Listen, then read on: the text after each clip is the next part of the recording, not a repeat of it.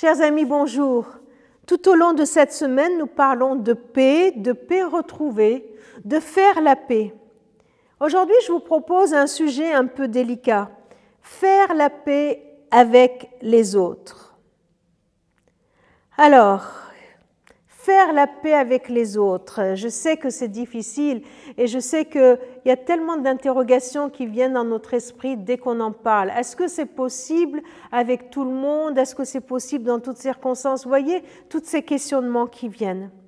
Euh, pour euh, nourrir notre méditation, je vous propose quelques versets de la Bible. Hébreux 12, 14. Recherchez la paix avec tous et la sanctification sans laquelle personne ne verra le Seigneur. Romains 12, 18. S'il est possible, autant que cela dépend de vous, soyez en paix avec tous les hommes. 1 Thessaloniciens 5, 13. Ayez pour eux beaucoup d'affection à cause de leur œuvre. Soyez en paix entre vous. Éphésiens 4, 3. Vous efforçant de conserver l'unité de l'esprit par le lien de la paix.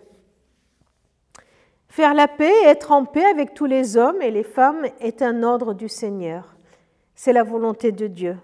C'est ce que Dieu veut pour toi. Comment y arriver? Juste quelques directives que nous venons de lire dans ces versets. Il faut d'abord le vouloir. Cela commence par une volonté, avoir ce désir. Bien plus que la volonté, il nous est dit qu'il faut la rechercher. Rechercher, c'est parce que cela ne va pas de soi. Si je me laisse aller, je ne serai pas en paix avec les autres. Si je ne m'écoutais, je ne ferai pas un effort. Il est dit de rechercher la paix. Rechercher la paix avec tous, c'est quelque chose à faire. Comment? Vous l'avez entendu dans ces versets. Il nous est parlé d'affection. Ayez de l'affection les uns pour les autres en lien avec la paix. Bah oui, avoir de l'affection, c'est aimer. Tiens, on a déjà entendu hein, ce commandement dans la bouche de Jésus. Aimez-vous les uns les autres? Et il ose rajouter, comme moi je vous ai aimé. C'est sûr que c'est plus facile de faire la paix avec quelqu'un que j'aime, non? Donc, si j'arrive pas, si toi tu n'arrives pas à faire la paix avec quelqu'un, peut-être qu'il faut que tu demandes à Dieu de t'aider à l'aimer, de t'aider à commencer à, par l'aimer. Et après, ce sera peut-être un peu plus facile. Une autre euh, suggestion nous est donnée dans ces versets en conservant l'unité de l'esprit. Une exhortation à nous appuyer sur ce qui nous unit, conserver ce qui fait lien entre nous.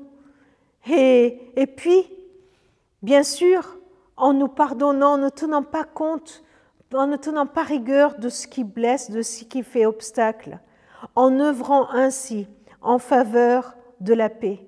Il y a quelque chose à faire nous appuyer sur ce qui nous unit, cultiver cela, rechercher la paix en aimant, en pardonnant, en ne tenant pas rigueur de tout ce qui blesse.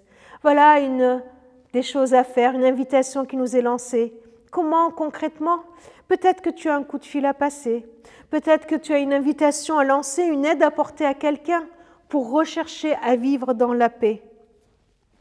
Le verset qui, qui semble mettre une limite à autant que cela dépend de vous ne vous a pas échappé.